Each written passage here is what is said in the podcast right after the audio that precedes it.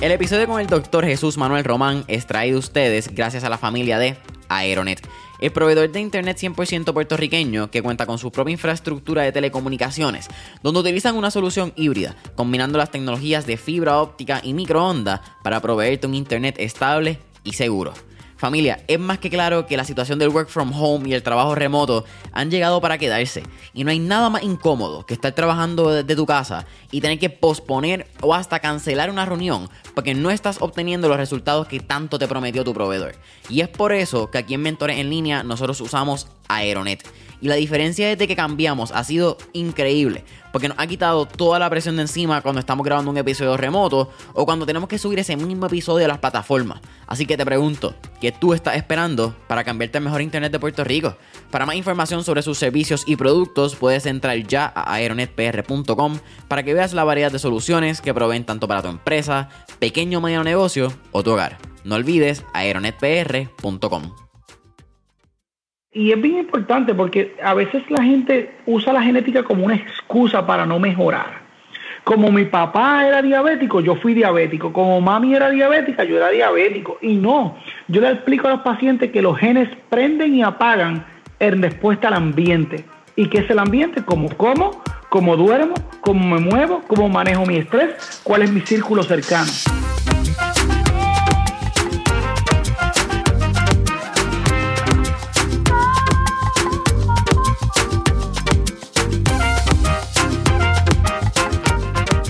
¿Qué es la que hay familia? Mi nombre es Jason Ramos y bienvenido a Mentores en Línea, un podcast donde hablamos con empresarios e influencers responsables por las marcas más destacadas, para que así conozcas quiénes son tus mentores en línea. Y en el episodio de hoy me acompaña el doctor Jesús Manuel Román, quien es especialista en medicina interna, medicina pulmonar, medicina del sueño y medicina bariátrica, que también es el autor de los libros Los Pilares de la Buena Salud y 131 preguntas y respuestas sobre dietas bajas en carbohidratos. Doc, ¿qué es la que hay? Bienvenido a Mentores en Línea. Gracias, un placer estar contigo hoy. el placer es todo mío y, como estábamos hablando al principio del pre-podcast session, tengo que hacerle el, el shout out y la buena mención a nuestros amigos Pierre Cabaza de My Healthy Bow y el coach Jay Mato.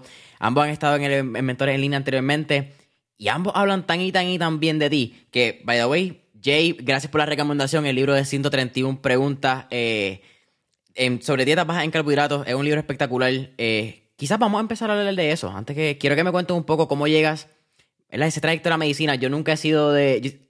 siempre he dicho que si me hubiesen enseñado realmente cómo funcionaba la medicina de chiquito y cómo es la, la biología, la química funcionaba en mi cuerpo, quizás hubiese sido un poquito más aplicado en ese lado. Ahora de grande le he cogido la pasión y quizás me puedes hablar un poquito de ese tramo de cómo llega a la medicina, en qué momento de la medicina te das cuenta de la importancia de la nutrición, porque creo que usted nada más cogen tres créditos de nutrición que me parece fascinante.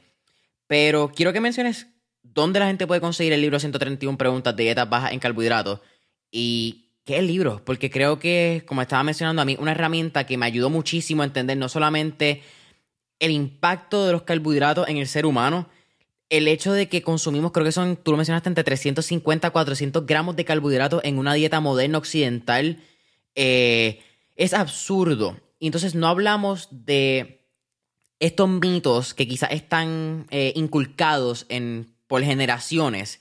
Y yo creo que tú lo, lo digieres de una manera tan espectacular que es un libro que todo el mundo se debería leer. Claro que sí, claro que sí. Nada, empezando por el libro, está disponible en Amazon, Barça Novos eh, online, en Puerto Rico a través de mi oficina, ¿verdad? Centro Neumológico del Oeste también está, pero principalmente Amazon y Barça Novos, ¿verdad? Y respecto a lo que decías, ¿verdad? Como yo, como yo comencé, pues si tú supieras que mi sueño era ser veterinario, a mí me encantan los animales, así que mi bachillerato es en agricultura con concentración en industrias pecuarias o animal science. Esa era mi pasión, ¿verdad? Obviamente en esa rama uno estudia mucho cómo tú produces la alimentación, cómo produces los alimentos que eh, todo comienza en la tierra, incluyendo los animales. Este, luego eh, yo cambio de dirección, ¿verdad? Y me dirijo a estudiar medicina y yo pensaba que lo que estudié en el bachillerato de Animal Science y cómo se producen estos alimentos de origen animal iba a quedar en el olvido, ¿verdad? O no lo iba a usar para nada en la vida. Sin embargo, la vida da muchas vueltas, ¿verdad? Y luego que hago medicina, me gusta medicina interna, hago mi especialidad en medicina interna en el Hospital Municipal de San Juan. Luego me encantan los pacientes críticamente enfermos, los intensivos. Y voy a los intensivos y hago medicina pulmonar. ¿Qué pasa? Cuando salgo a trabajar también hago mi board de medicina del sueño, que generalmente la gente que hace medicina pulmonar también hace medicina del sueño. Pero comienzo a ver que la mayoría de las catástrofes que yo veo en los intensivos no comenzaron allí. Comenzaron años antes con enfermedades que eran producidas por estilo de vida, ¿verdad? Y me di cuenta que el origen de esas enfermedades no era en un momento agudo, sino que se habían originado por años de mala alimentación, de falta de ejercicio, de falta de sueño, de estrés crónico, y ahí despierta en mí este interés por estudiar estilo de vida, principalmente nutrición. Tú acabas de decir una serie de factores tan interesantes que yo creo que la gente ni entiende que son partes de su vida que es la mala alimentación, el mal sueño, eh, el estilo de vida sedentario, ¿verdad? No moverte, no hacer ejercicio. Y tú mencionaste otra cosa que es que las enfermedades, en este caso, eh, yo podemos mencionar, tú tienes una especialidad en revertir enfermedades a través de los estilos de, dieta bajos en carbohidratos. Y vamos a hablar de eso mucho más. Eh, el libro yo creo que se enfoca mucho en eso. Con todo eso que yo no he tenido que revertir una enfermedad, creo que es súper importante leerlo porque te ayuda a entender cómo no llegar quizás a esa enfermedad, ¿verdad? Que es lo más importante de prevenir. Mi viejo siempre ha dicho, ¿para qué tú quieres un abogado cuando tienes el problema? Tú quieres un abogado antes para evitarte el problema. Y además también te has en ese camino. Así que eso siempre es bueno acordarlo. Pero vamos a hablar quizás empezando a, a ese básico de lo que es el estilo de dieta cetogénico o bajo en carbohidratos, que yo creo que hay una diferencia que tú me puedes corregir. ¿Qué es un estilo de dieta cetogénico o un estilo de dieta eh, bajo en carbohidratos? ¿Y por qué una persona que está enferma o no enferma debe tomar en consideración este estilo nutricional? Eh, es una excelente pregunta. Para definir qué es una dieta baja en carbohidratos, ¿verdad? En, la dieta tradicional eh, puertorriqueña, americana, se comen entre 250 y 350 gramos de carbohidratos al día. Este, esto ha sido así por décadas, ¿verdad? este, por recomendación quizás de, de las mayores organizaciones de salud, ¿verdad? Que vienen desde la pirámide alimenticia, donde recomiendan que el grueso de la alimentación venga principalmente de granos, ¿verdad? De carbohidratos. Este, en las dietas bajas en carbohidratos lo que se busca es disminuir los carbohidratos lo suficiente, de tal manera que la insulina de tu cuerpo baje y de esta manera se abran las compuertas para usar grasa como fuente de energía. O sea que lo que estamos haciendo es cambiando el combustible principal en el cual corre tu cuerpo. La mayoría de la gente, la sociedad moderna que está constante comiendo carbohidratos, su principal fuente de energía es glucosa, es azúcar. Sin embargo, cuando nosotros disminuimos los carbohidratos lo suficiente, al insulina disminuir, uno comienza a usar grasa como fuente principal de energía. Como parte de este proceso, en nuestro hígado, ¿verdad? Usar la grasa como fuente de energía, forma unas moléculas que se llaman cuerpos cetónicos. La principal de ellas se llama beta hidroxibutirato, que es la principal cetona en sangre. Y estas cetonas son un combustible espectacular para múltiples órganos del cuerpo, en especial para nuestro cerebro. De ahí el nombre de dieta cetogénica. Si la restricción de carbohidratos es lo suficiente para que esos niveles de cetona suban por encima de 0.4 milímetros por litro, se considera una dieta cetogénica. ¿verdad? Y, esa es la definición. ¿Por qué es importante? Porque son capaces de revertir y mejorar la mayoría de las condiciones de la sociedad moderna que son producidas por una condición que se llama resistencia a insulina. En el mundo de hoy en día hay una epidemia de esta condición. Es una condición en la cual los receptores de insulina dejan de responder de manera adecuada a la insulina y tu páncreas compensa secretando exceso de insulina. Entonces ocurren dos fenómenos que ocurren simultáneos, resistencia a insulina y exceso de insulina o hiperinsulinemia.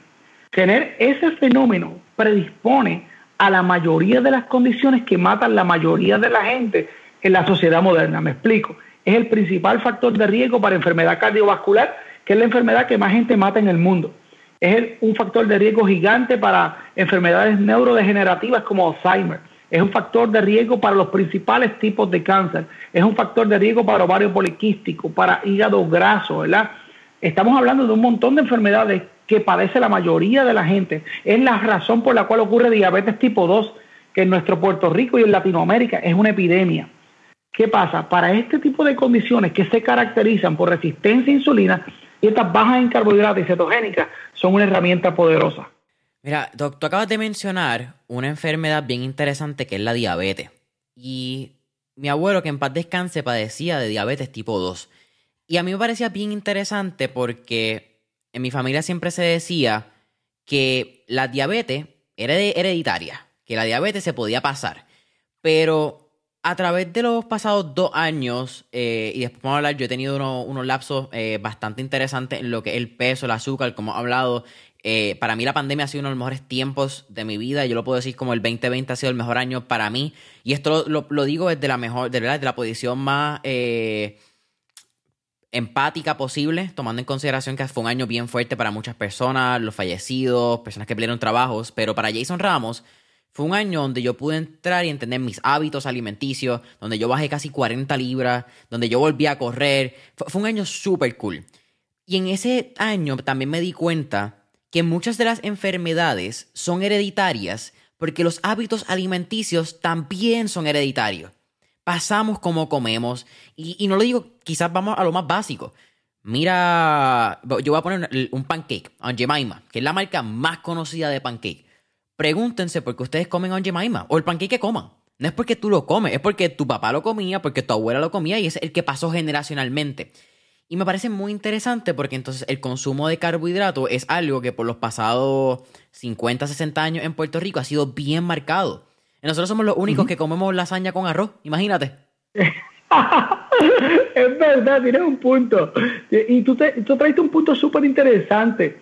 Mira, hay una predisposición genética ciertamente, ¿verdad? Pero el detonante es estilo de vida y es lo que tú traes.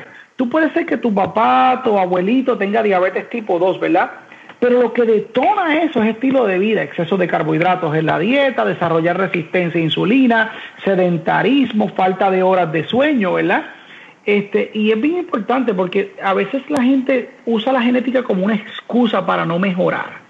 Como mi papá era diabético, yo fui diabético. Como mami era diabética, yo era diabético. Y no, yo le explico a los pacientes que los genes prenden y apagan en respuesta al ambiente. ¿Y qué es el ambiente? Como como, cómo duermo, cómo me muevo, cómo manejo mi estrés, cuál es mi círculo cercano. ¿Verdad? Esto es bien importante. Este, si tú tienes predisposición a diabetes tipo 2, pero tú te ejercitas, tú comes bajo en carbohidratos, ¿verdad? Pues no vas a desarrollarla. Eh, es un punto súper importante que trajiste. Vamos a hablar un poco de. Tú mencionaste también al inicio que, y me parece, hoy no sabía, era 802, me imagino, Mayagüez, para del colegio. Sí, sí, así es. Yo siempre he mencionado aquí hay dos tipos de, invitados que me parecen bien interesantes. Son los que estudian en el RUM, los 802 y los ponceños, porque son igual de orgullosos de donde vienen. Sí, sí, es verdad. Para mí es un orgullo verme forjado en el colegio de Mayagüez, el producto de la Universidad aquí de Mayagüez. Mencionaste que todo va al fin y al cabo es alimento, ¿verdad? Alimento animal y de dónde sale. Yo creo que esto es una conversación muy interesante que me encantaría tener. No sé si en este podcast esto puede ser una parte 2 contigo, que es el lado de la importancia de los animales, ¿verdad? De dónde sale el soil, de la importancia y la diferencia de los monocultivados a cuando tenemos un sistema eh, ambiental donde, pues, simplemente se cierra el ciclo, donde estamos devolviendo a la tierra también. Esto es una conversación mucho más eh, profunda eh, y otros estilos de alimentación que nos pueden caer chinches si hablamos de ellos. Pero siempre ha habido este mito donde supuestamente la grasa y la carne roja son detonantes de enfermedades cardiovasculares como también del corazón, de, como también el cáncer, ¿verdad? Eso es lo que eh, podemos ver en redes sociales y son estos mitos que han estado a través de décadas, más por distintos estudios que simplemente son estudios donde no se podían medir otros factores, donde la tecnología no estaba tan avanzada, etcétera, etcétera, es parte de la vida. Pero cómo realmente las grasas, como estás mencionando, ayudan al cuerpo y por qué eso es un mito y no una realidad. Es una excelente pregunta. Por los últimos 40 años hemos culpado la grasa, la grasa de, enfermedad cardiovascular, ¿verdad? Y por eso es que vienen esta guía donde hemos disminuido la, grasa que consumimos en la dieta. Sin embargo, hoy en día está claro, la grasa saturada no se asocia con enfermedad cardiovascular. Y esto ha sido probado en múltiples meta-análisis. Nos hacemos pool de, de varios análisis, ¿verdad? y nos hemos dado cuenta que nada tiene que ver con enfermedad cardiovascular. Igual que el consumo de colesterol en la dieta tampoco se asocia con enfermedad cardiovascular, por eso fue quitado de la guía, ¿verdad? Sin embargo, este, esto ha sido tan arraigado en la cultura que la gente lo sigue mencionando, ¿verdad? Este, igual que el mito de que el exceso de carne roja o consumir carne roja se asocia con cáncer, especialmente con colon, que es el, la, lo que... Y cuando tú miras, estos son estudios epidemiológicos hechos por cuestionarios pobremente hechos y la, eh, la asociación es mínima, ¿verdad? Que tú no puedes concluir causa y efecto con estos estudios, ¿verdad? Sin embargo, y esta parte es bien importante, la asociación con hiperinsulinemia, con exceso de insulina y cáncer es bien marcada, especialmente para colon y seno, y nadie lo menciona. ¿Entiendes? Este, o sea que ambas cosas son un mito, tanto que el consumo de grasa saturada, el consumo de colesterol y el consumo de carnes rojas se asocian con enfermedad cardiovascular y con cáncer eh, es un mito, ¿verdad? Que no tiene base científica.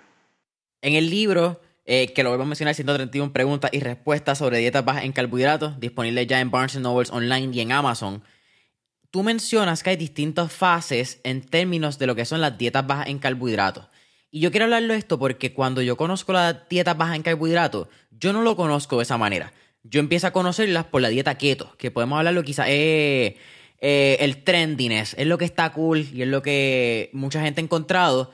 Sin embargo, mucha gente la empieza a utilizar para rebajar, ¿verdad? Para perder peso. Y yo creo que perder peso no importa el tipo de dieta, puede ser cetogénica, puede ser vegana, vegetariana, whatever the fuck you wanna do. Pero perder peso es el after effect, ¿verdad? Es como que el efecto secundario, no debe ser tu principal meta, tu meta principal, porque creo que cuando tú quieres perder peso es bien eh, superficial la meta. La meta debería ah. ser mejorar mi estilo de vida y mejorar mi salud. Y con eso, el peso va a llegar a su nivel y tú vas a llegar a, unas medidas que tú das en el libro, ¿verdad? Que es la medida, de, eh, tú me corriges el nombre, se me olvida, pero la que te mides la cintura por la cantidad de pulgadas.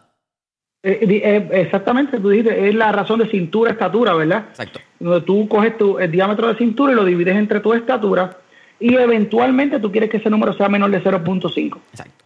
En ese caso también estamos hablando de los, tres, las tres fases en las dietas bajo carbohidratos. Entiendo que tú mencionas que fase 1 es de 0 a 30 gramos, fase 2 puede ser de 31 a 60 y fase 3 de 61 a 100. ¿Hay distintos tipos de personas que deberían entrar a estos distintos tipos de fases o tú crees que debe ser simplemente una manera progresiva tomando en consideración la cantidad inmensa de carbohidratos que consumimos y entonces empezar a ir eh, casi deloading, ¿verdad? De fase 3 a fase 2, fase 1 o alguien que quizás no tiene este tipo de enfermedades crónicas podría quedarse en una fase 3 constantemente? Mira, es una excelente pregunta. Eso, esa fase yo la puse en el libro a manera de una guía, yo lo pongo así, no es que están escritas en piedra. Yo pongo la fase de 0 a 30 gramos de carbohidratos como fase 1, que es la más bajita en carbohidratos. Generalmente en este rango de carbohidratos estamos produciendo cetonas eh, eh que, cuando tú las mides en sangre están por encima de punto 4, ¿verdad? Por lo tanto se considera una dieta cetogénica, ¿verdad? Este, este rango es el inicial cuando uno quiere... Eh, romper la adicción a los carbohidratos. Este, algunos pacientes con enfermedades como resistencia a insulina, diabetes tipo 2, hígado graso, que tienen obesidad mórbida, severa, clase 3 o más, eh, se benefician ¿verdad? De, este, de este rango de, de carbohidratos. Yo le hablo del rango 2, que es entre 31 y 60, que es lo que la gente llama por ahí low carb diet, ¿verdad? Donde, pero sin embargo, alguien que haga ejercicio en ese rango puede estar en, en cetosis el grueso del tiempo, o sea que no son rangos escritos en piedra. Por ejemplo, un atleta eh, que corra todos los días, eh, quizás con 60, 70 gramos de carbohidratos, tú le miras en sangre y está en cetosis, ¿verdad? Este, que eso varía, no, están escritos en piedra, son solamente una guía, ¿verdad? Hay pacientes que empiezan de 0 a 30 cuando alcanzan su composición corporal adecuada y cuando revierten enfermedades, dicen, mira, yo quiero comer un poquito más de carbohidratos y suben a la segunda fase, de 31 a 60. Quizás en esa fase siguen mejorando y dicen, yo quisiera comer un poquito más de carbohidratos y suben a tercera fase que va entre 60, 61 y 100 gramos de carbohidratos al día. Pero hay gente, como en mi caso, que ya yo tengo la composición corporal que yo quiero, eh, gracias a Dios al momento estoy libre de enfermedades, pero entre 0 y 30 gramos es que me siento bien. Y yo en el día no consumo más de 20, 25 gramos de carbohidratos por regla general, porque me siento bien en este rango, ¿verdad? Y es algo que yo decidí, no es que otros pacientes tienen que decidirlo o sea que el rango final de carbohidratos en el cual usted va a estar lo decide usted. Usted se sienta bien, que su composición corporal sea la adecuada, que haya revertido condiciones metabólicas, ¿verdad? Es algo bastante individual. En el caso de que, ¿verdad? Porque aquí estamos hablando de un estilo de, un estilo de vida bajo en carbohidratos. En el caso de que alguien empiece a bajar su consumo de carbohidratos, ¿es necesario que entonces aumente el consumo de proteínas y grasas o alguien podría vivir un estilo de vida bajo en carbohidratos sin tener que ser necesariamente porque también quiero hacer un caveat. Hay veces que podemos ver la dieta keto eh, online, Google, Facebook, Instagram, TikTok, que son como que los medios visuales. y hay unas dietas keto bastante sucias, en mi opinión, donde vemos que gente se come bacon solamente, mojento salchicha, eh, se jaltan de queso, se jaltan de, de, grasa. Así que tú tienes que compensar bajar carbohidratos con un consumo excesivo de grasa o tú podrías mantener tu estilo de vida bastante normal simplemente removiendo carbohidratos. Es correcto. Eh, hay diferentes posibilidades bajas en carbohidratos. Obviamente, en por ciento de las calorías del día, al uno bajar carbohidratos, el por ciento de proteínas y grasa va a aumentar un poco, ¿verdad? Porque la principal fuente de, energía va a ser grasa, ¿verdad? Pero eh, estos por cientos varían. Hay quien hace una dieta baja en carbohidratos, eh, alta en proteína, eh, moderada en grasa, que es como tipo PE diet, como la que el doctor Ted Neyman menciona en su libro, ¿verdad? Que es una dieta que se centra más en proteína alta, bajo en carbohidratos y moderada en grasa. Hay gente que hace lo que se llama una dieta alta en grasa, moderada en proteína, baja en carbohidratos. Es algo bastante individual. Ahora bien, esto es algo que yo quiero. Eh, en una dieta baja en carbohidratos no hay por qué tenerle miedo al consumo de proteína porque es un macronutriente sumamente importante desde el punto de vista estructural y funcional, ¿verdad? Y ese por ciento de proteína puede, eh, puede ir entre 20 y 30 y quizás hasta un poquito más de las calorías que se consumen en el día. Y eso va a variar de persona a persona. Vamos a hablar de otro punto que tú mencionas en el libro y yo creo que este ha sido un punto que los pasados 3-4 años ha sido bastante común en empresarios que lo han convertido trendy y es el ayuno intermitente, ¿verdad? El, podemos llamarle ayuno también, creo que es bien interesante, pero hablamos un poco más de lo que es el ayuno intermitente, los beneficios que tiene y te hago una pregunta más puntual para uno entrar, ¿verdad? Que en cetosis y, empezar a producir cuerpos cetogénicos mayor de 0.4. Es necesario uno estar eh, en inglés fasting, ¿verdad? En un ayuno intermitente de X cantidad, maybe un 16 y 8, que es lo que pues se recomienda a veces. Sí, uno, ya por cuando uno, la persona lleva entre 8 y 12 horas sin comer, los cuerpos cetónicos comienzan a aumentar, ¿verdad? Y esto está bien dicho en un artículo de repaso que se publicó en el New England Journal of Medicine en el año 2019, que uno de los, de los autores, Mark Matson, él es una autoridad mundial en, el estudio del ayuno, ya cuando una persona lleva 8 o 12 horas, los cuerpos cetónicos comienzan a aumentar, ¿verdad? Este, también va a depender de la última comida, ¿verdad? Si la comida última fue bien alta en carbohidratos, pues quizás es un poquito más de tiempo. Si la comida última fue baja en carbohidratos, pues en menos tiempo vas a empezar a, a subir más la cetona. Eh, el ayuno intermitente o, comer en una ventana de tiempo comprimida, que es otra forma de decirlo, lo que dice es que tú vas voluntariamente dejar de comer en un periodo del día, ¿verdad? Ese periodo puede ser 12 horas, puede ser 14 horas, puede ser 16 horas. El 8-16 es la, la forma más común de hacerlo, donde la persona come en una ventana de 8 horas y por 16 horas del día ayuna también está lo que se conoce como el 24, donde la persona ayuna 20 horas y come en una ventana de 4 horas, lo que se conoce como el Warrior Diet. Y hay gente que usa lo que se llama el OMAD Method, ¿verdad? Que es comer una sola vez al día. Básicamente tiene 23 horas del día en ayuno y come en una hora del día. Esto es algo bastante individual, ¿verdad? Y tú tienes que ver cómo tú te sientes y cuáles son los beneficios que esto tiene, ¿verdad? Este, claro, eh, el ayuno tiene muchos beneficios, pero es algo bastante individual. Por ejemplo, yo tengo pacientes que cuando ayunan más de 14 horas al día no se sienten tan bien. Pues no es para ti. Y tengo otro, por ejemplo, en mi caso, yo generalmente como en un patrón de 8-16, donde yo ayuno más o menos 16 horas y como en una ventana de 8 horas, más o menos de manera espontánea, lo hago ya. Este, algunos beneficios del ayuno, ¿verdad? Uno, tú lo mencionaste, que es eh, aumentar la producción de cetonas. Y las cetonas eh, son un combustible espectacular para el cerebro. Eh, que tu cuerpo, que tu cerebro corra gran parte ¿verdad? De, su capacidad en cetona, hace, evita este sub y baja de energía que tú ves cuando comes en carbohidratos. Por ejemplo, mucha gente de las que escucha tu podcast son empresarios, gente que está emprendiendo, que tienen que concentrarse para hacer high performance, ¿verdad? Y cuando tú ves una persona que se mete un plato de avena en la mañana, a las 9 de la mañana tiene hambre otra vez y tiene un crash. ahí se mete unas galletitas y sube y tiene una hora productivo, pero en dos horas tiene un crash otra vez, tiene sueño y tiene que buscar comer otra vez. Y tiene estos periodos donde su concentración baja. Pero cuando tú corres en grasa como principal fuente de energía, esos crash no ocurren y tú tienes energía constante para concentrarte por más tiempo. Otra cosa que ocurre cuando uno ayuna es que se eleva en el cerebro una proteína que se llama factor neurotrófico derivado del cerebro.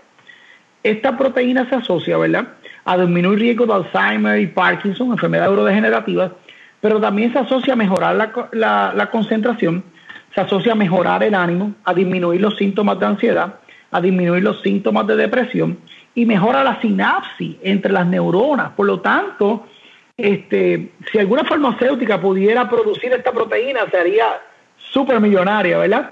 Pero el ayuno lo hace de gratis, aumenta esta proteína, que es bien, bien importante.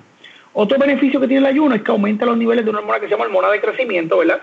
Y hay gente que paga montones de dólares por inyectarse hormona de crecimiento y el ayuno la aumenta de gratis, ¿verdad?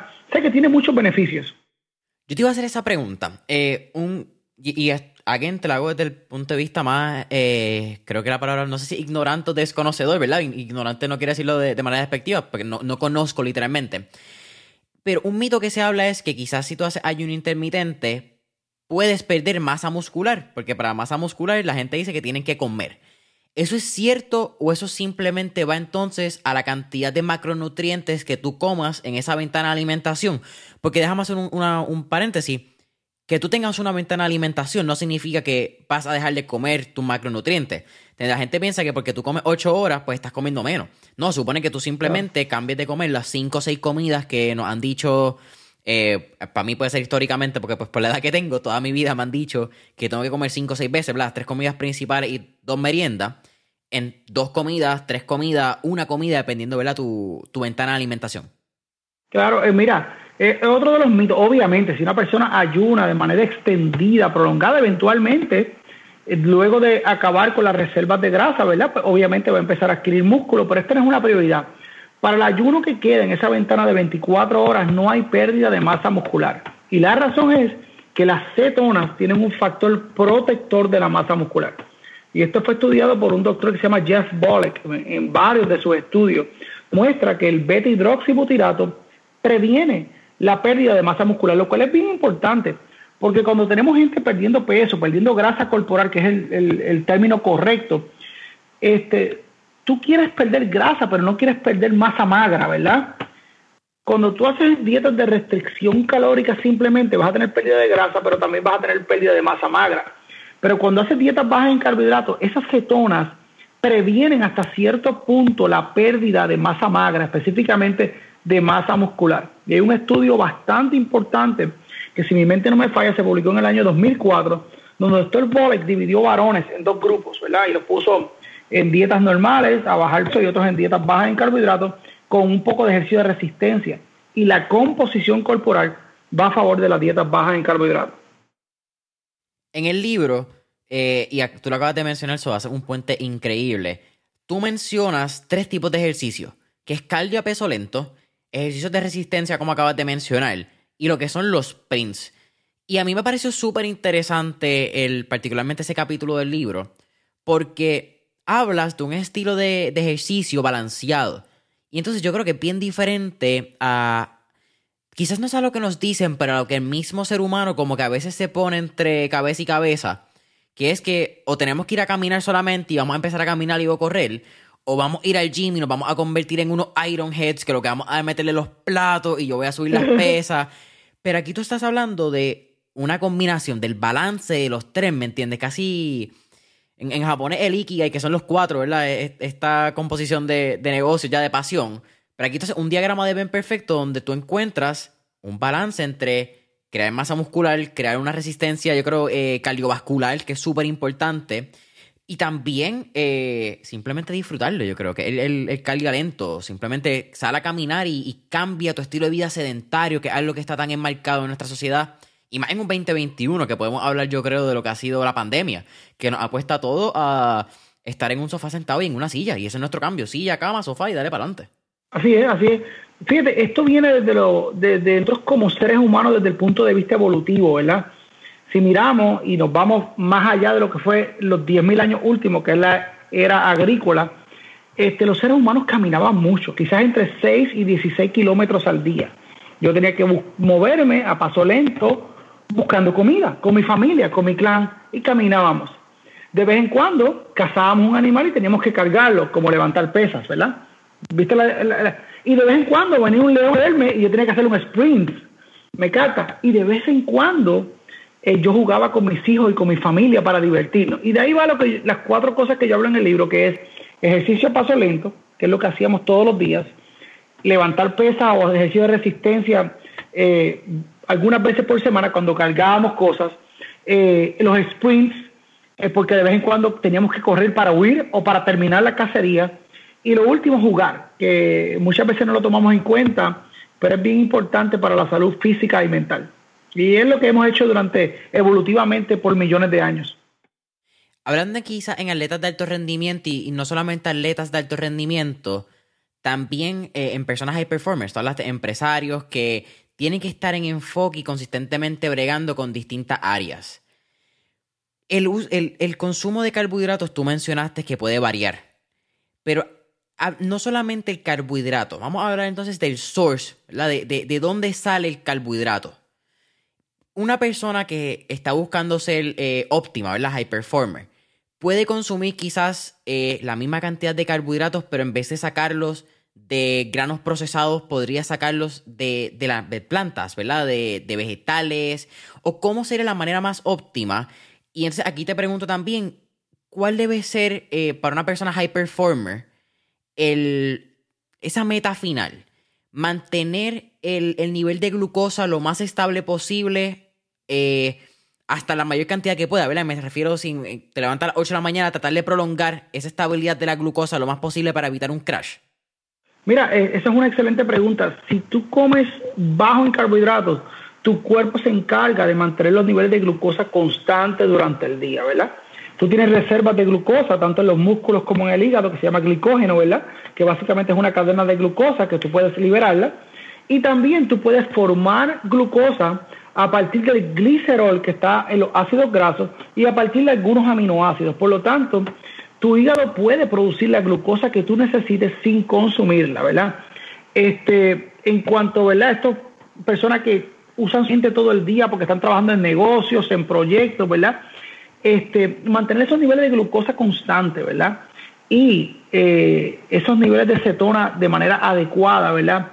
Van a provocar que puedan trabajar en alta concentración durante periodos largos de tiempo, ¿verdad?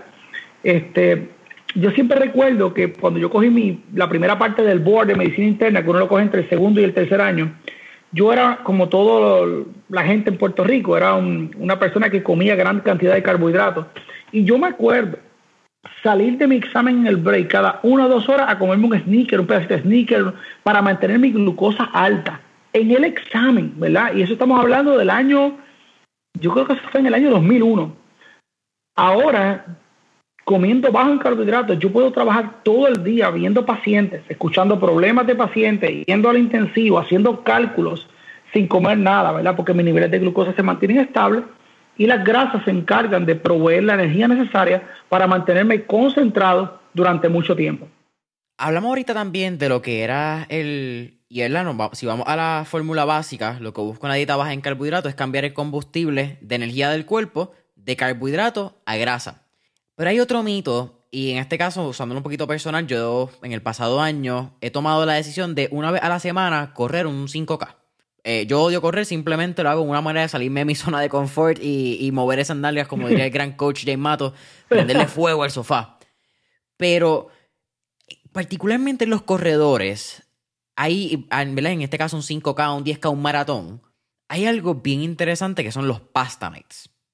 Este consumo de vamos a meternos toda la cantidad de pasta, de arroces, de carbohidratos, de pan, porque ahí es donde sale el source. ¿Por qué es ese, mito, verdad? Eh. Tú lo acabas de mencionar de glucosa.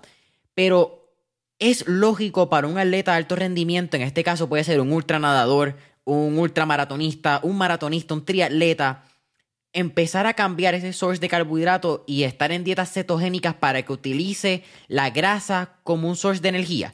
Porque teóricamente, aquí tú me corriges, si utilizamos la grasa de como energía, pues tenemos grasa ilimitada en el cuerpo, no tenemos que buscar un source externo que nos siga dando energía.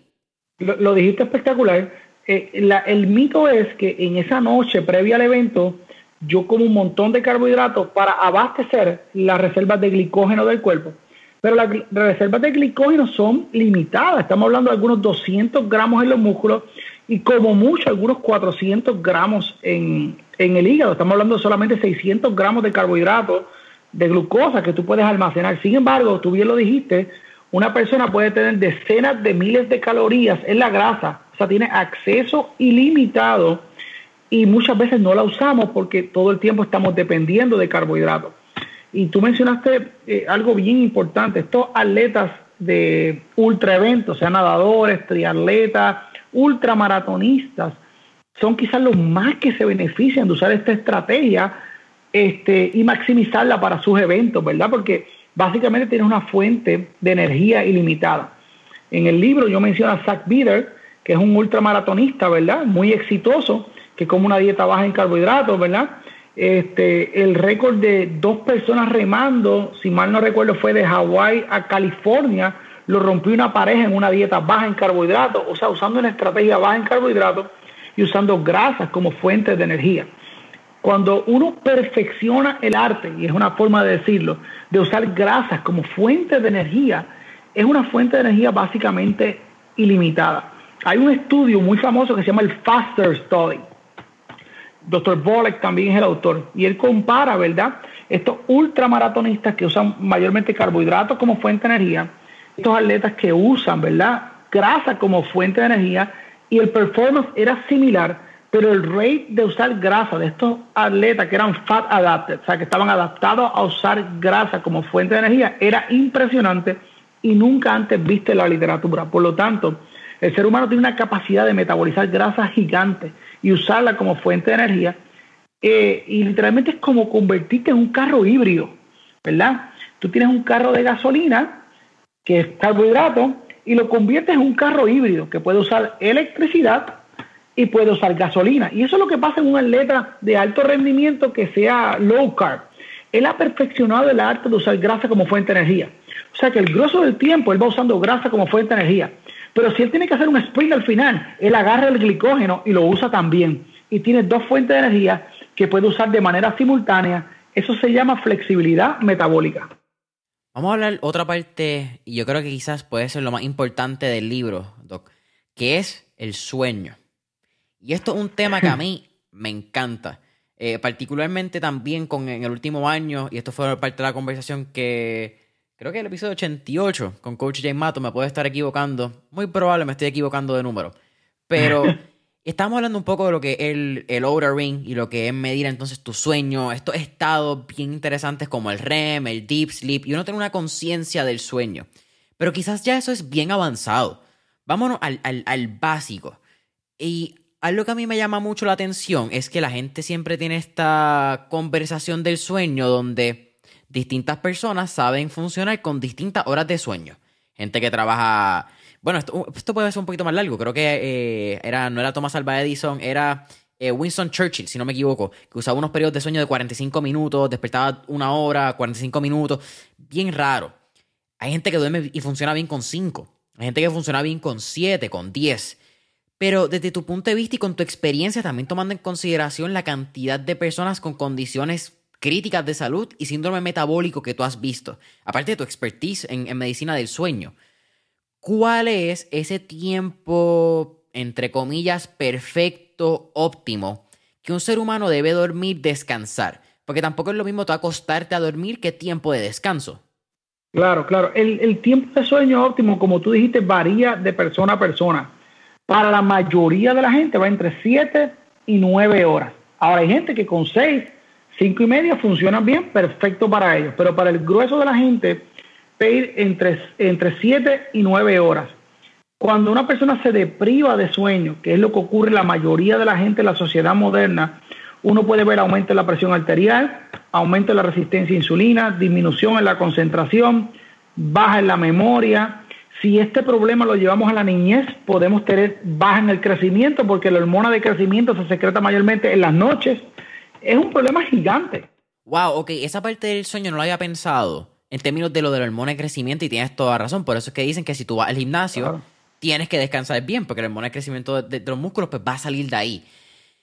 ¿Cómo, y quizás desde en el, en el lado medicinal, también podemos hablarlo quizás de un lado del término biohacking, que es como que lo que se ha puesto de moda recientemente y, está trendy. ¿Cómo podemos empezar a optimizar el sueño de la manera más básica posible? Wow, esa es excelente pregunta y súper práctica.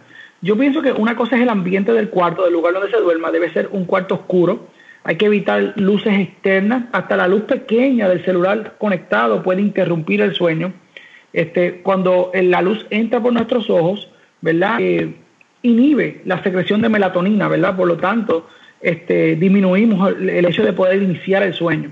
El cuarto debe estar a una temperatura adecuada, eso varía de persona a persona, pero debe ser una temperatura relativamente fría como lo es normal en las noches, que la temperatura baje, eh, debemos evitar ejercitarnos en esas dos horas antes de irnos a la cama. Por otro lado, el ejercicio durante el día mejora la consolidación del sueño.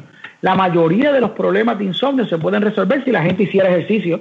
Es súper importante, pero quizás evitar esas una, dos horas antes de ir a dormir, ¿verdad? Porque puede evitar que pueda iniciar el sueño.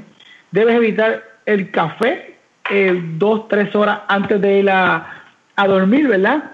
Este, ese tipo de cosas pueden mejorar lo que es la calidad de sueño. Un aspecto bien importante es evitar eh, hacer rumineo de problemas antes de dormir. La gente se acuesta en la cama y se acuerda de las deudas por pagar, de lo que no ha hecho, de las melancolías, de sus decepciones, ¿verdad? En a la hora de ir a dormir es un momento de relajarnos, de quitar el estrés, de no pensar en problemas y ir a descansar, ¿verdad? Eh, es súper importante esto. Hay gente que no inicia el sueño porque comienza a pensar en los problemas en la cama. El consumo de, agua, la que es algo bien interesante. Tú mencionaste el, lo que es el ejercicio, dos horas antes. Igual uno debe ver el consumo de alimentos y de agua eh, previo al sueño. Porque yo creo que también es algo que pasa, que en Puerto Rico tenemos la manía del el postrecito. Y entonces, después de comer, antes de irnos a acostar, siempre hay un bombón, hay, hay algo que nos metemos. Y entonces, el consumo de agua te pregunto, porque también debe ser bien incómodo la ruptura del sueño, si te tienes que levantar y ir al baño, si de momento te están meneando, etcétera, etcétera. Claro, eh, eh, uno no debe evitar comidas grandes o comidas altas en azúcar y carbohidratos previo al sueño, podrían interferir con la calidad del sueño definitivamente. En cuanto al consumo del agua, yo soy bastante intuitivo, ¿verdad? Cuando uno tiene sed, toma agua, cuando no tiene sed, no toma agua. Hay muchas causas de que uno pueda levantarse múltiples veces en la noche orinar. Por ejemplo, apnea del sueño, una próstata grande, eh, hay mil cosas, ¿verdad? Pero por regla general, no debe tener comida grande antes de ir a dormir y mucho menos comidas altas en carbohidratos. Si estamos hablando de, y esto no lo hablamos cuando estábamos hablando quizás de la dieta per se, pero en tu caso, tú consumes menos de 30 gramos, quizás podamos tener alguien que está escuchando que está en dieta cetogénica, está empezando este proceso. ¿Hay algún momento del día donde se deba consumir la mayor cantidad de carbohidratos dentro de la dieta? ¿Es mejor por el día, eh, por la mañana, en esa primera eh, comida, ¿verdad? En ese desayuno, que es la palabra, a veces hablamos de breakfast y la gente dice, no, hablamos de eso tampoco, que el, breakfast es la comida más importante del día. Sí, pero en ningún momento nos dijeron que el breakfast tenía que ser a las ocho y media de la mañana o a las seis. La palabra desayuno, break, break fast, ¿verdad? Que esa es la, realmente cuando la divides es cómo tú rompes ese, ese estado de ayuno que puede ser su primera comida, puede ser a las 2 de la tarde si ese es el breakfast. Y a mí me encanta, porque a veces yo, yo, estoy con amistades y me dicen, ah, tú no has desayunado. Y yo, no, este es mi desayuno. Yo, no, pero es que el desayuno es temprano. Y no, no, este es mi desayuno. Y ellos me miran como esta cara como que, what the fuck are you talking about? y yo como que, what are you talking about? Como que... Exactamente, básicamente cuando uno rompe el ayuno, ¿verdad? El momento de tu, de tu desayuno. Este, mira, eso es bastante importante también. Yo soy bastante laxo en eso, ¿verdad? Eh, es tan poquitos carbohidratos, alguien que consuma menos de 30, menos de 40, menos de 50, que puede escoger el, momento en que sea mejor para para consumirlo. La mayoría de la gente que hace dietas eh, baja en carbohidratos el grueso de los carbohidratos vienen de vegetales que vienen envueltos en una matriz de fibra que se absorben de una manera lenta, no hacen picos de glucosa. Tú, por ejemplo, coges una taza de brócoli, tiene 4 gramos netos de carbohidratos, una taza de espárrago, más o menos 4 gramos netos de carbohidratos, una taza de coliflor son más o menos 4 también. Alguien que quiera media taza de zanahoria tiene más o menos 4 gramos netos de carbohidratos, envueltos en matriz de fibra que, que no se absorben de la misma manera que un plato de arroz o una papa o un ñame, ¿verdad? Este, por lo tanto, la persona puede escogerlo. Hay gente que dice que previo a entrenar, o sea, en las horas que, si por ejemplo esa persona rompió el ayuno a las 12 del mediodía y va a entrenar a las 3 de la tarde, quizás ese es el momento de consumir el grueso de esos carbohidratos, porque los puede usar como parte del, del ejercicio. Pero es una opción nada más. Y te hago una pregunta ya, esto quizás contando en consideración que hay un montón de, frutas que no entran en una dieta baja en carbohidratos, como lo que es el mango y el guineo, que son bien altos. Yo no sabía, by the way, a mí me encanta el guineo en términos de sabor. Cuando me enteré que tenía 30 gramos de carbohidratos, medio guineo, después no me cabe duda porque me como un guineo y a los 10 minutos quiero un segundo y a los 30 minutos quiero un tercero. Por, lo que son, ¿me entiendes? Son eh, calorías vacías, podríamos llamarlo. Pero el cuerpo procesa igual un guineo, eh, si, ¿verdad? si vamos a las mismas cantidades de carbohidratos, tratamos de igualarlo. El cuerpo procesa igual un guineo que 30 gramos de arroz o 30 gramos de pasta sabiendo que son carbohidratos refinados. Eh, mira, es una excelente pregunta. Cuando el carbohidrato viene envuelto en una matriz de fibra, ¿verdad? La absorción es más lenta y no hace el mismo pico, ¿verdad? De glucosa. Para efectos de alguien que tenga resistencia a insulina, diabetes, tipo de alguien enfermo metabólicamente, eh, es mi humilde opinión que debe concentrarse en bajar los carbohidratos netos, ¿verdad? Este, porque para alguien que tenga, y esto puede ser controversial para algunos, resistencia a insulina, hígado graso, diabetes, ¿verdad? Eh, una taza de arroz que tiene 50 gramos de carbohidratos y eh, comer dulce que tengan 50 gramos de carbohidratos y comer guineo hasta que lleguen a 50 gramos de carbohidratos es más o menos el mismo efecto. A nivel del intestino delgado, todos se rompen en glucosa, elevan la glucosa en sangre y van a elevar la insulina. Eh, bottom Y en el caso de una persona que quizás no tenga esa enfermedad, que está tratando de hablar un, un estilo de alimentación, ¿podría entonces quitar lo que son los carbohidratos refinados y mantener un balance con este tipo de, fruta? ¿O simplemente tú recomendarías que no? Mira, e, eso varía de persona a persona. Si una persona tiene la composición eh, que quiere tener corporal, está libre de enfermedades, quizá él puede tolerar 100 gramos de carbohidratos, no problema. Obviamente, en este caso, yo prefiero que lo adquiera de maneras no procesadas, ¿verdad? Y si es posible, no de granos, pero es por otras razones. Por ejemplo, los granos tienen una proteína que se llama lectina y las lectinas tienden a dar problemas en gran parte de la población y pueden dañar, ¿verdad? Lo que es la unión de las células del intestino, que no es lo mismo que esos carbohidratos vengan de una batata, que no hay el problema de las lectinas, ¿verdad? O, por ejemplo, yo quisiera que esos carbohidratos vengan de una fuente natural como una fruta en vez de un dulce que tiene alto contenido de fructosa, que es un problema serio para el en el hígado, ¿verdad? Este, en ese sentido sí, ¿verdad? Pero para, para que los que nos escuchen nos entiendan, la tolerancia de carbohidratos varía de persona a persona. Si una persona tolera cantidades más altas de carbohidratos, puede hacerlo, pero debe escoger las fuentes eh, menos procesadas.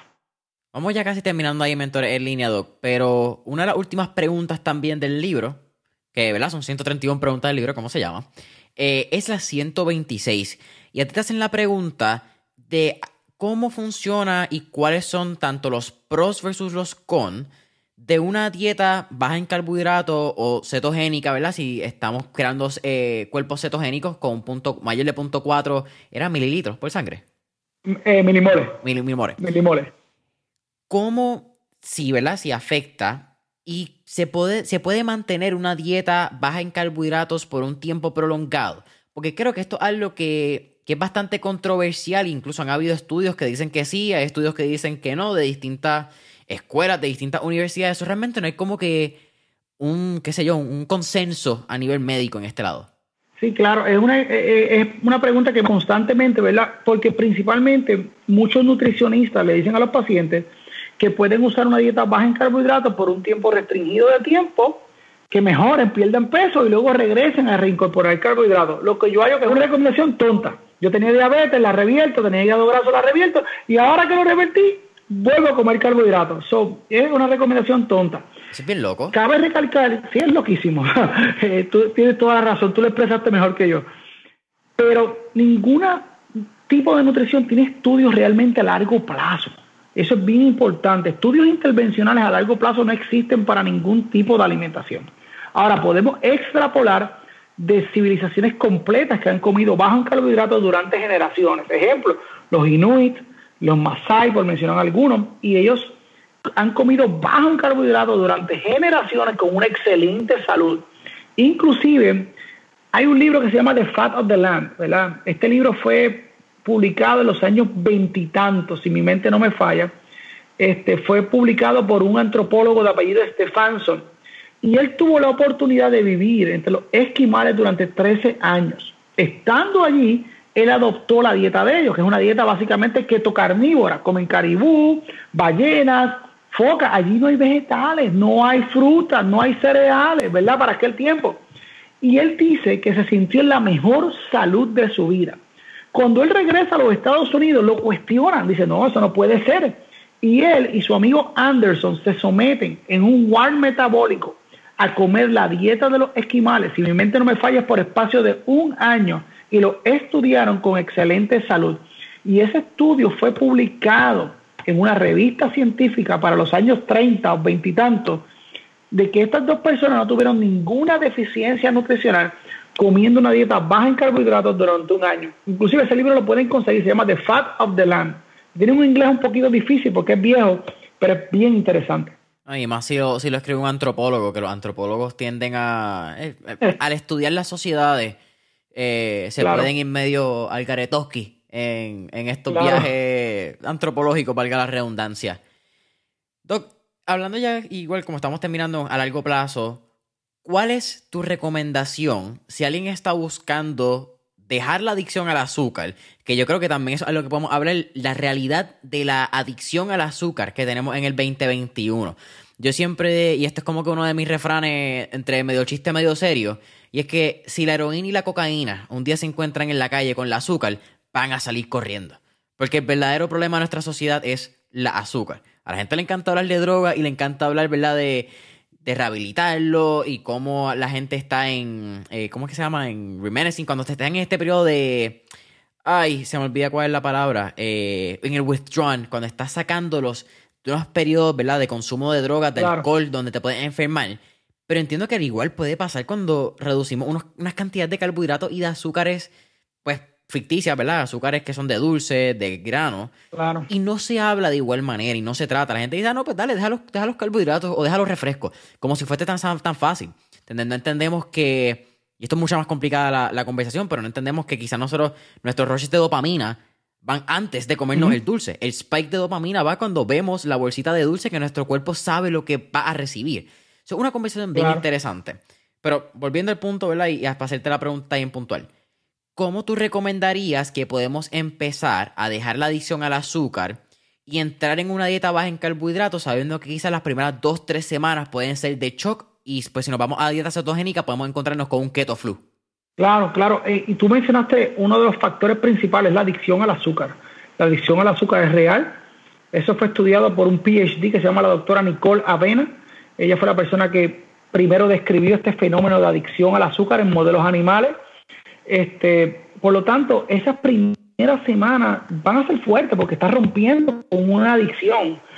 El segundo punto, ¿verdad? Es que tu cuerpo le toma entre dos y cuatro semanas adaptarse a usar grasa como principal fuente de energía. Recuerda que tú tienes todas estas enzimas que trabajan con el metabolismo de glucosa alta y las que metabolizan grasa baja, en lo que tu cuerpo se adapta, ¿verdad? Ok, este es mi nuevo combustible y esas enzimas que se encargan de metabolizar grasa aumentan, toma entre dos y cuatro semanas.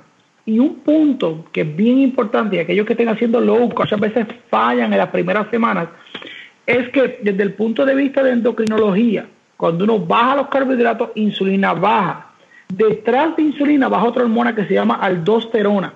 Aldosterona es la hormona que se encarga de reabsorber sal y agua en el riñón. Por lo tanto, en esas primeras semanas no se puede deshidratar y se puede ir un poquito atrás en la sal. Y muchos de los síntomas que se desarrollan en las primeras dos a cuatro semanas tienen que ver que estás un poquito atrás en sodio o en sal. Y se corrigen aumentando un poquito la sal en la dieta. Hablando de sal, eh, he visto en, distintos posts de, biohackers, vamos a usar el término, ¿verdad? Que, que todo, el mundo, eh, todo el mundo quiere ser un biohacker ahora. Pero eh, he visto que hay varios tipos de sal que pueden tener distintos tipos de minerales que pueden entonces el, cuerpo absorber de distintas maneras y pueden tener ciertos beneficios. Entre eso he visto lo que es la sal del mar céltico y pues la sal yo creo que del Himalaya, que es la rosada, que esa es como que la más trendy. Realmente hay una diferencia entre eso y la sal de mar tradicional eh, y el, bueno, el table salt, que yo creo que es sal feca casi, ¿verdad? En, términos. Pero una, ¿hay alguna que sea mejor que otra? Una que tú recomiendes. ¿Y tú recomiendas también echarle sal a un vaso de agua por la mañana? ¿Qué otra cosa que he visto? es bien interesante, ¿verdad? Desde el punto de vista sal es eh, cloruro y sodio, ¿verdad? No, no hay mucho más ahí.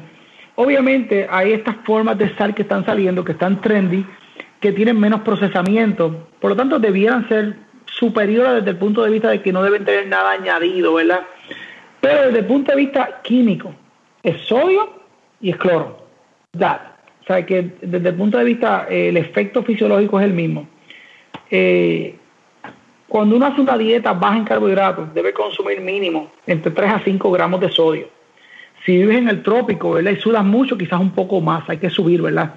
El sodio, eh, que es parte de la sal, es probable que sea el electrolito más importante en el cuerpo. Hay demasiadas funciones fisiológicas que dependen de este electrolito para que se den, desde conducción nerviosa a nivel cerebral, desde mantener el, eh, el volumen dentro de los vasos sanguíneos, este, parte del mecanismo de contracción muscular involucra sodio también.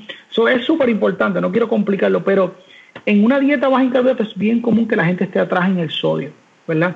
Por lo tanto, el sodio es importante. Añadir sal al agua en la mañana podría ser una excelente idea para algunos.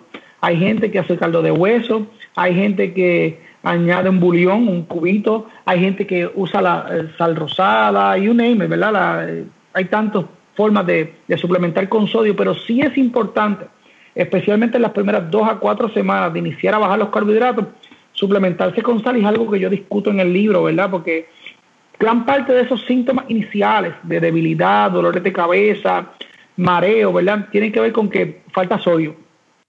Lo que pasa es que la sal tiene una reputación mala en la medicina porque todo el mundo cree que es el principal responsable de hipertensión, de presión arterial alta lo cual yo difiero humildemente, ¿verdad? La mayoría de los pacientes que tú le bajas la sal en la dieta, la diferencia en la presión arterial es nada. Sin embargo, tú le bajas los carbohidratos, insulina baja y aldosterona baja y la presión baja. Eh, el mayor responsable de hipertensión y de presión alta en la sociedad actual no es sal, es exceso de insulina. Y tú mencionaste también algo que era lo con el colesterol, el rol que tiene el colesterol. Y aquí tú me puedes hablar en el lado técnico. Eh, lo mencionaste en el libro, no me acuerdo al, pie de la letra, pero hay dos tipos de colesterol, que uno que es, eh, creo que es más grande, otro más fino, entre HDL, ¿y cuál era el otro? Mira, eh, básicamente a manera del panel de colesterol que uno le piden tiene cuatro valores, colesterol total, que todo el mundo piensa que si está por encima de 200 está alto y se van a morir, eh, lo cual es incorrecto. Tiene los triglicéridos, que esos son un tema aparte y tiene eh, la división entre colesterol bueno y colesterol malo. El bueno es el HDL, el malo, ¿verdad? Esos son términos nada es bueno, nada es malo. todos son buenos. Pero el HDL es lo que llaman el colesterol bueno. Si está alto, te protege contra enfermedad cardiovascular, que es el HDL. Y el LDL es lo que la gente llama colesterol malo, ¿verdad? Y todo el mundo piensa que cuando este aumenta, el riesgo de enfermedad cardiovascular aumenta. Y eso es algo que hay que tomarlo en contexto. Porque si bien es cierto que algunos estudios dicen que cuando el LDL aumenta, aumenta el riesgo de enfermedad cardiovascular, también hay estudios que dicen que no hace diferencia. Y ahí viene la parte importante. Resistencia a insulina es la principal causa de enfermedad cardiovascular y tiene que ver mucho con esta partícula de LDL también. Me explico. Cuando el LDL, para que la gente entienda, vienen dos vertientes de tamaño. Uno que es grande y fluffy, que es como un algodón, para que lo vean, como una bola de playa, y uno que es pequeño y denso, que es como un pellet, ¿verdad? Ese pequeño y denso es el que se asocia con enfermedad cardiovascular. Cuando hay resistencia a insulina, ¿verdad? La mayoría de la partícula es la pequeña y densa que es la que asocia con enfermedad cardiovascular. Cuando no hay resistencia a insulina o se revierte resistencia a insulina, la mayoría de la partícula es la que es grande y fluffy, que no se asocia con enfermedad cardiovascular. Te voy a dar un ejemplo para que el público lo entienda. Si estamos en un río y yo tiro una bola de playa, que es el colesterol LDL grande, ella flota y sigue con la corriente y no causa ningún problema. Pero si yo tiro una bola de golf, ¿qué pasa? Se hunde. Se hunde. Y va hasta el piso y penetra dentro de la pared del vaso sanguíneo. Eso es bien interesante. Y por eso las dietas bajas en hidratos generalmente cambian la distribución de la partícula de LDL a la grande y fluffy que no se asocia con enfermedad cardiovascular. Otro punto importante, y no quiero tomarte tiempo en esto, pero cuando hay resistencia a insulina y el azúcar sube, eh, aumenta un proceso que se llama glicación. Y el LDL solamente es un problema cuando se oxida. Cuando ocurre el proceso de oxidación, promueve enfermedad cardiovascular. Y el principal proceso por el cual el LDL se oxida es glicación, o sea, exceso de glucosa. Cuando hacemos dietas bajas en carbohidratos, el proceso de glicación que disminuye, por lo tanto disminuye el riesgo de enfermedad cardiovascular. Por lo tanto, este, no es simplemente el número, hay que ver lo que está pasando, porque el verdadero motor detrás de enfermedad cardiovascular es resistencia a insulina. No, y me encanta porque eso ahora estamos hablando de mitos que han habido y que se han desmentido, pero entonces siguen todavía quizás corriendo, porque al fin y al cabo los mitos y todo son. como estábamos hablando, las cosas en la comida son hereditarias porque pasan de familia. Y yo me acuerdo que en mi infancia era bien común que me dijeran: si te vas a comer huevo, trata de hacerlo clara, como que la, porque la yema puede aumentar el colesterol. Pero pues estamos viendo que no necesariamente es colesterol de malo, sino simplemente aumenta el colesterol del bueno. Y pues es un mito que me parece interesante cómo todavía quizás, yo no quiero ni hablar mal ni bien, creo que hay distintos tipos de alimentación, de dietas, ¿verdad? Porque la dieta no es para rebajar, la dieta es el término de cómo tú consumes alimento y tu hábito alimenticio. Pero ahora que han salido, y quiero ser lo más, eh, I don't know, eh, nada, whatever, como salga salió. Han habido distintos tipos de documentales como Game Changer, que de momento estamos hablando de dietas veganas, dietas eh, sin animales. Entonces, hay ciertos mitos que son más fáciles regarlos, como estos son documentales que pues, salen en Netflix, salen en YouTube, y es más fácil de consumir. Y creo pues que es simplemente bien importante desmentir estos mitos y que no sigan corriendo la voz, porque es, bien fácil uno mantenerse ignorante a estos temas. Porque como es más difícil aprender, pues, eres what it is. Claro, estos documentales tienen montones de errores que han sido señalados múltiples veces, ¿verdad? Yo no tengo nada en contra de los pacientes, de las personas, ¿verdad? Pacientes digo porque estoy acostumbrado a hablar con ellos, eh, vegetarianos o veganos. Tengo pacientes que lo son, inclusive tú puedes disminuir carbohidratos en una dieta vegetariana y vegana siempre y cuando te suplementes de la manera correcta. Yo tengo pacientes que por razones éticas o de creencias religiosas son veganos y vegetarianos y trabajan conmigo para disminuir los carbohidratos y mejoran su diabetes, pero tienen que tomar en cuenta que tiene que haber una suplementación porque hay nutrientes que son exclusivamente del mundo animal y son vitales para la vida. Y cabe recalcar que no hay ninguna civilización que yo tenga conocimiento que de manera voluntaria, escuche bien, de manera voluntaria sean veganos o vegetarianos, ¿verdad? Este, si tienen la oportunidad de incluir alimentos de origen animal, lo van a hacer este, es bien importante desde el punto de vista histórico y de civilizaciones que se han estudiado. Sí, oye, y tú mencionaste también lo, lo, de los errores que tienen estos documentales. A mí hay uno que me interesa, que tú lo hablaste ya, por eso es que ni siquiera lo toqué, que son los granos. ¿Entendés? Le dicen un vegano, pues, ah, pues ¿cómo vas a sacar tu source de proteína? Ah, pues come habichuelas y come grano y come... ¿Qué, qué más aparte de habichuelas hay? Eh es uno de los que usan ellos mucho. Sí, eh, el galbanzo, habichuela, esa es la palabra. Estaba buscando galbanzo, eso era lo único para decir otra cosa que no sea habichuela. Eh, pero me parece muy interesante porque entonces lo que tú mencionaste, tienen. Eh, ¿Cuál es la. el, el Tienen, lectina, tienen, eh, tienen ácido fítico también. esto es un punto bien importante. La mayoría de la gente que promueven este estilo de alimentación dicen que las legumbres son fuentes de proteína y sí es correcto, tienen proteínas, pero la disponibilidad de estos aminoácidos superior en, la carne y el huevo. Y eso es algo estudiado, ¿verdad? También otro punto importante es que la proteína animal es más completa. Y, no lo digo a manera de despectivo, sino es un término científico. La mayoría de las fuentes vegetales son deficientes en uno o más aminoácidos que son esenciales. Esenciales significa que tu cuerpo no tiene eh, manera de manufacturarlo, de fabricarlo, o sea que tiene que obtenerlo directamente de la dieta, ¿verdad? Sin embargo, la proteína animal es completa, tiene todos los aminoácidos esenciales que necesitamos para funcionar. Por eso, si un paciente es vegetariano, debe combinar varias fuentes de proteína para tratar de que sus proteínas sean más completas. Mejor que eso está difícil. Doc, para mí ha sido un placer tenerte aquí en Mentor en línea. Al final siempre hacemos cuatro preguntas, un poquito más relax, así preguntas rápidas fuera de, de los temas.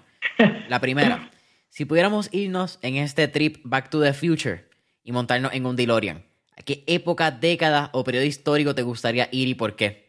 Wow, mano, tú, esa pregunta, eh, para esto sí que no me había preparado. Eh, históricamente, a mí me gustaría volver al tiempo, por un ratito, el tiempo de, cuando cazábamos y forrajeamos para comer. Me gustaría examinar a esta gente, ver su salud en detalle, ver cómo todo inició, previo al periodo agrícola. Sabes que tú mencionaste eso de, de cazar, y eso es algo que puede ser bien controversial, la caza de animales, no voy ni a entrar en eso, yo estoy completamente de acuerdo que la caza de animales que son silvestres en África está completamente mal y eso no se debería hacer, mucho más por trofeo, eso es una estupidez. Pero yo estoy bien interesado en aprender a, cazar mi carne, en sea mi venado, mi elk, mi vaca, whatever sea, pero, y esta es mi opinión, Jason Ramos, no, no, no la tengo que compartir con el escucha, pero en un estado en el 2021 donde la industria de la carne es tan y tan grande, nosotros comemos carne como si fuese algo que es dado por sentado. Y yo creo que le hemos perdido el respeto al animal que nos da nutrientes a nosotros. Un ser vivo está dejando de ser para yo poder alimentarme a mí, a mi familia. Y, y simplemente un proceso que todavía no he llegado, pero entiendo que una vez pase esa primera casa, voy a tener otro respeto a la carne y a mí me, me endiabla ver que gente bote carne. Bota grano, bota pasta, me importa un carajo. Pero carne, un ser vivo, un animal que tenía una vida, un hijo, whatever sea, ¿verdad? Quizás suena medio al garete. Claro. Pero dejó de ser para darte a ti y eso hay que tomarlo en consideración. Pero anyhow, ranta aparte. Eh, segunda pregunta. Tenemos un playlist en Spotify que se llama Mentores en línea, el playlist donde tenemos todas las canciones que motivan y pompean a nuestros entrevistados. Así que, ¿qué canción motiva al doctor Jesús Manuel Román? Quizás antes de hacer eh, tu caminata, que tú haces unas caminatas por la mañana en, en, fasting, ¿verdad? Haces unas cuantas, como 3 a 5 claro. Sí, como 3 a 5 millas en fasting a las 5 de la mañana todos los días. Vitamina D, hay que hacerlo. Eh, sí, eh, canciones, bueno, yo soy fan de Rocky. La canción tema de Rocky 4 es un icono, me encanta. De Rocky 4, esa es la que es con, con Drago, esa es la que... Con Drago, sí, con Drago. Sí, esa es la que, la que él está subiendo la montaña de nieve cuando está haciendo... Claro. Eso es un esa es buena. Sí. Claro. me gusta, me gusta. Porque todo el mundo habla del, del Gonna Fly Now, del, del Anthem. Sí. Esa está cool, ¿verdad? La escalera. Pero esa 4, esa película cuando el tipo se va a Rusia que de momento tú lo ves. Eh, a mí me gusta más la 4 que la 1. El que le gusta lo que le guste, pero. Ha hecho ver a Rocky full haciendo los abdominales con los pies arriba. Es como un. Vámonos old school. Para el carajo esto de, de pesas. Vámonos. Otro nivel. Sí, sí, sí. Silvestre, una máquina. Tercera pregunta, Doc. ¿Qué tres libros le recomendaría a nuestra audiencia? Wow, eh, mira, el libro en cuanto a nutrición, que es lo más que yo leo, a mí me gusta mucho The Primal Blueprint, que fue el primer libro de dietas bajas en carbohidratos que yo leí de Mark Season. Es un libro excelente. Este, eh, el otro que me gusta es eh, Why We Get Fat. De, eh, Why We Get Fat es un libro que habla sobre, va desde dónde nace, ¿verdad? Esta teoría, ¿verdad? De que bajar de peso es simplemente caloría y olvida el efecto hormonal de las comidas. Este, ese libro está espectacular. Y otro libro me gusta para que la gente pueda leer. Oye, me pusiste a pensar, yo leo tantos libros, pero la Biblia, la Biblia. Eh, creo que en la Biblia eh, hay pedacitos de historia y hay cosas que uno le puede sacar una enseñanza, independientemente de lo, la religión que cada cual practique, ¿verdad? Especialmente cuando uno va sobre Eclesiastés, Proverbio, ¿verdad? Que ese hombre tan sabio está dando consejos. Y uno se da cuenta que hay cosas bien importantes. A mí me encanta en Eclesiastés cuando él dice que debajo del sol hay mucho afán y la gente se afana por cosas que son perecederas. Y creo que uno debe dar prioridad a cosas que realmente importan. Yo, yo trabajo con gente entre la vida y la muerte todos los días y me doy cuenta que la mayoría de las cosas que nos afanan no valen la pena. La gente debe preocuparse más por su salud, que la olvidamos por mucho tiempo y solamente nos ocupamos de ella cuando nos enfermamos. Debe ocuparse por las relaciones interpersonales importantes, ¿verdad? Que han probado que yo nunca he visto a nadie en el hecho de muerte pidiendo el carro, la cuenta de banco, pero si le digo, busca al hijo mío que nunca vi o que llevo tiempo sin ver, o trae a fulano para pedirle perdón. Este, relaciones interpersonales, la salud, ¿verdad? Dejar asuntos cuadrados, realizar los sueños, dedicarle tiempo a aquellas cosas que nos gustan, ¿verdad? Y el libro de Eclesiastés habla sobre esto. yo pienso que el libro de Eclesiastés en la Biblia es uno de mis favoritos. Mira, la, cuarta pregunta siempre es qué último tip o recomendación le daríamos a nuestra audiencia. Pero yo creo que mejor que ese último tip que tú acabas de dar está un poquito difícil llegarlo. ¿Entiendes? Vamos a, a, lo, a lo básico. Tú mencionaste, a veces nos preocupamos por cosas y cosas tan bobas que realmente cuando miramos el plano, yo he tratado de, de ver mis problemas, no desde mi punto de vista, sino tratar mis problemas en un macro. Sino realmente cuán grande mi problema es un problema en una sociedad. Y quizás esto es reciente, tampoco quiero decir que aquí yo soy el que, ah, que menos problemas tiene porque nos mira. Pero a veces tú tienes un, un mal día y son cinco minutos de ese día que realmente dañaron tu día. Y lo pudo haber sido que quizá no te levantaste a tiempo. Pero, hermano, te levantaste. Tu problema no fue que no te pudiste levantar por una enfermedad o tuviste que terminar en el hospital como pasan miles de personas. Eh, tú pudiste quizás, te levantaste y tuviste a tus papás vivos, a tu hermana, a, tantas cosas que a veces damos por sentado que simplemente parece genial prestarle atención a, lo que realmente merece atención y ver nuestras relaciones interpersonales que en un mundo digital yo creo que las hemos perdido. Así es, así es, totalmente de acuerdo contigo, totalmente de acuerdo contigo. Eh, se ha perdido eso. Queremos complacer demasiada gente simultáneamente y eso es imposible. Este, queremos los likes y, y de verdad que nosotros debemos dedicar tiempo a aquellas cosas que nos apasionan, como lo que tú haces ahora mismo. de verte a ti se nota que te apasiona lo que haces, te gusta entrevistar gente, te gusta llevar información para que la gente pueda transformar su vida y tú le estás dedicando tiempo a lo que te apasiona y te gusta.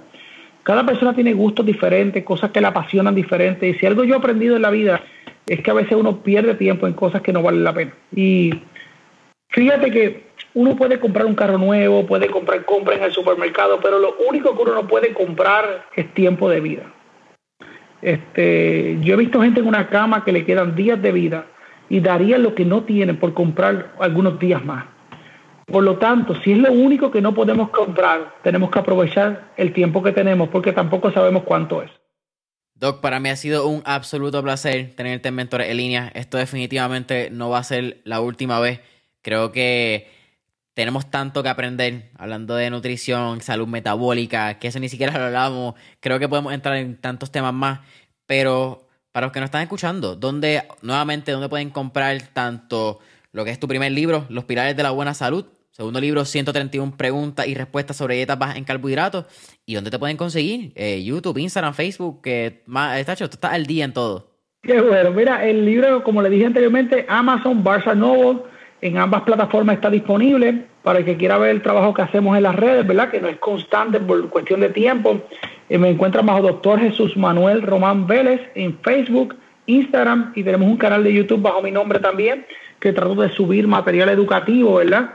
Este, on and off, ¿verdad? Pero hay bastante material educativo que yo pienso que y es gratuito, que es cuestión de verlo y, y trato de hacerlo práctico para que la gente pueda mejorar su salud con lo que allí está. Familia de Mentores en Línea, no olviden darle like y follow a Mentores en Línea en Instagram y Facebook como Mentores en Línea. Deja tu review, cinco estrellitas, comentario y subscribe en Apple Podcast, follow en Spotify y hasta la próxima. Doc, millón de gracias. Gracias. Gracias.